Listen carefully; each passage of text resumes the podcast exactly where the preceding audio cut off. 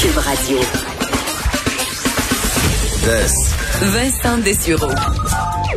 Pour nous rejoindre en studio, 187 Cube Radio. 1877 827 2346. Avez-vous euh, consommé davantage d'eau euh, pendant la pandémie et depuis le début de l'été? Peut-être sans même vous en rendre compte. Euh, d'ailleurs, on parle beaucoup des, parler des incendies de forêt avec la, la, la période de canicule qu'on a connue, très peu d'averses aussi. Mais euh, semble que dans notre vie de tous les jours, étant donné qu'on passe plus de temps à la maison, on a consommé davantage d'eau. En fait, on dit selon euh, Statistique Canada, l'utilisation d'eau potable à des fins résidentielles était de 220 litres par personne par jour en 2017, 220 litres par personne euh, par jour. Évidemment, on est dans les plus grands consommateurs d'eau, si ce n'est pas les plus euh, grands consommateurs d'eau au monde euh, par personne au Canada.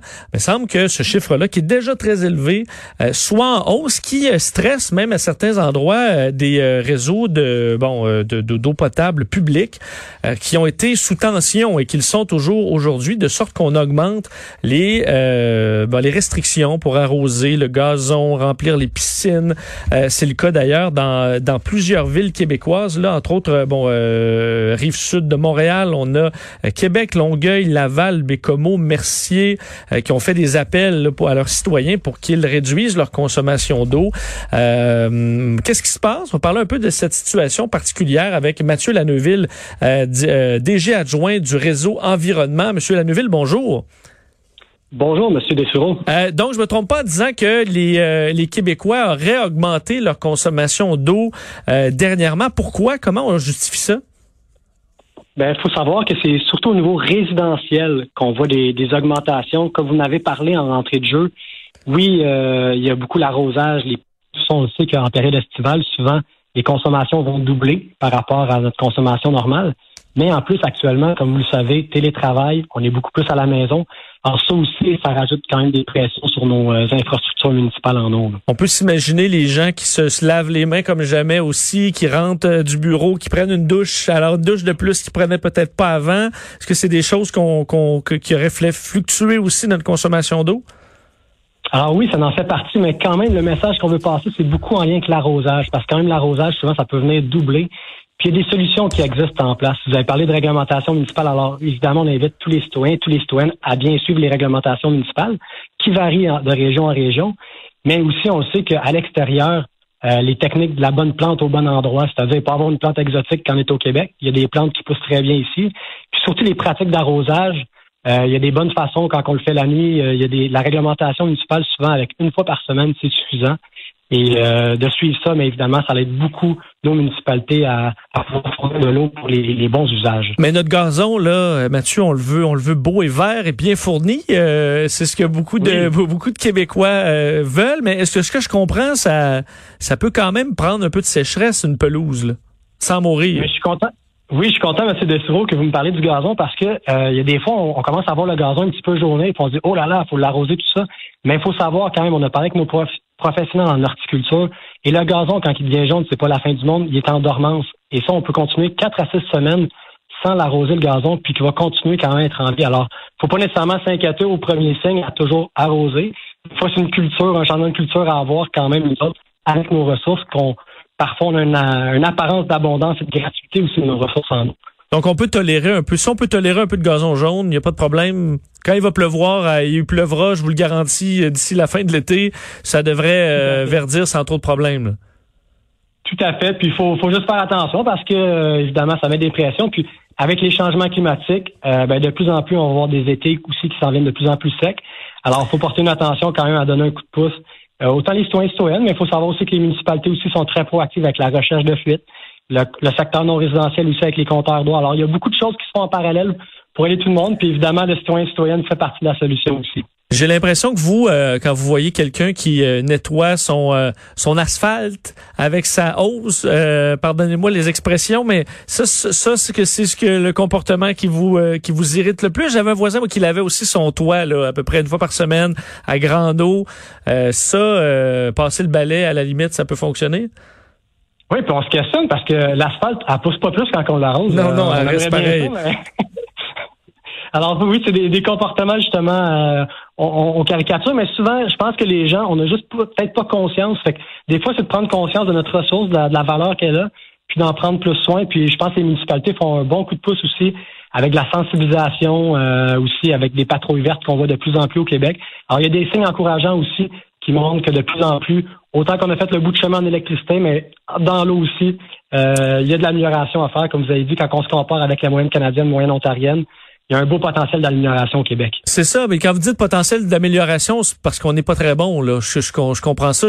J'imagine qu'il y a des Québécois qui utilisent des sacs réutilisables et ont l'impression qu'ils sont bien verts, mais c'est vrai que la consommation d'eau, on regarde pas ça beaucoup. Euh, comme d'ailleurs la production de déchets, je sais qu'on est dans les champions du monde, mais sur la consommation d'eau, on regarde on, regarde peu ça. Euh, est-ce que c'est parce qu'on se dit ben il y a de l'eau, il y a de l'eau en masse? C'est le cas là. On est quand même une des euh, capitales mondiales, disons de l'eau douce, mais c'est surtout le traitement qui, qui, qui est énergivore et qui est coûteux. Tout à fait. Puis euh, vous avez fait un beau parallèle avec souvent on pense sur les verts, mais de plus en plus on essaie de rousser les gens. Il y a une campagne de de sensibilisation cet été, c'est Pensée bleue. souvent on pense à l'aspect vert, mais il y a l'aspect bleu. Et euh, comme vous avez dit, euh, il y a beaucoup une apparence de gratuité et d'abondance.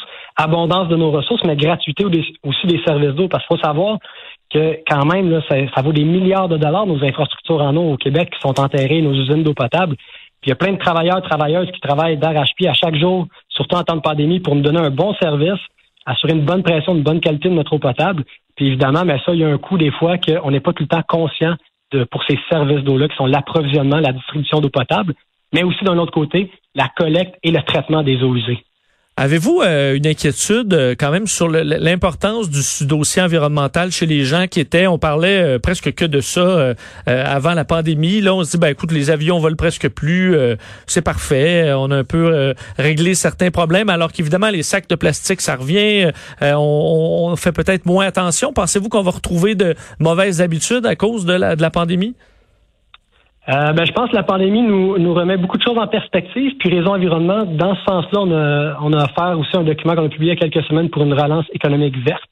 Euh, s'assurer euh, autant l'aspect économique, mais l'aspect environnemental et aussi le bien-être social.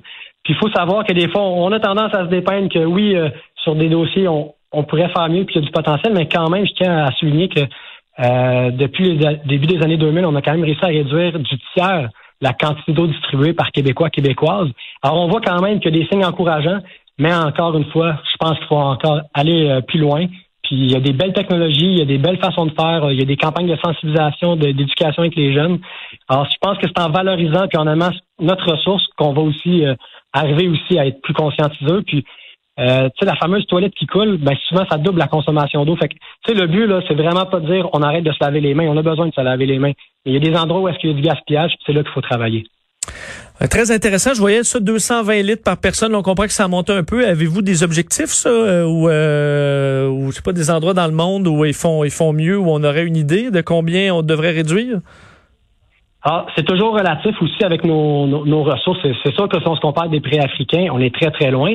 Euh, mais même une fois, si on se compare avec des pays européens, on parle du Royaume-Uni qui, vise maintenant même aller dans les, les, deux chiffres, c'est-à-dire de baisser sous la barre des 100 litres par personne par jour. Alors, maintenant, avec les... Tu sais, je donne un exemple, les toilettes. Avant, on avait des toilettes là, de, de, plus de 20 litres par chasse. On a passé après à plus de 13 litres. Maintenant, on est rendu à des toilettes de 6 litres, 3 litres par chasse. Et ça, c'est on y pense pas, mais c'est la chose qui consomme le plus d'eau potable à l'intérieur de la maison, la toilette. Alors, juste en changeant notre toilette, en évitant les fuites, il y a déjà des solutions simples qui existent pour nous aider beaucoup. Faut pas flusher trois fois, par contre, parce que euh, là, on n'y gagne rien.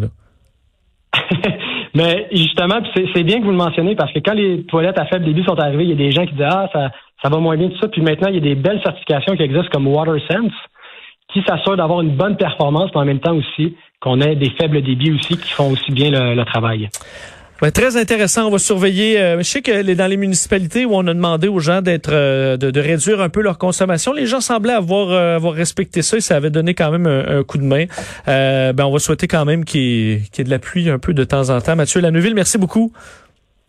Merci à vous, M. Ah, Dessureau. Au revoir, bonne journée, Mathieu, et euh, du réseau Environnement sur cette consommation d'eau potable. Parce que je disais, entre autres, d'ailleurs, je voyais la ville de Waterville. Donc, euh, Waterville manque d'eau.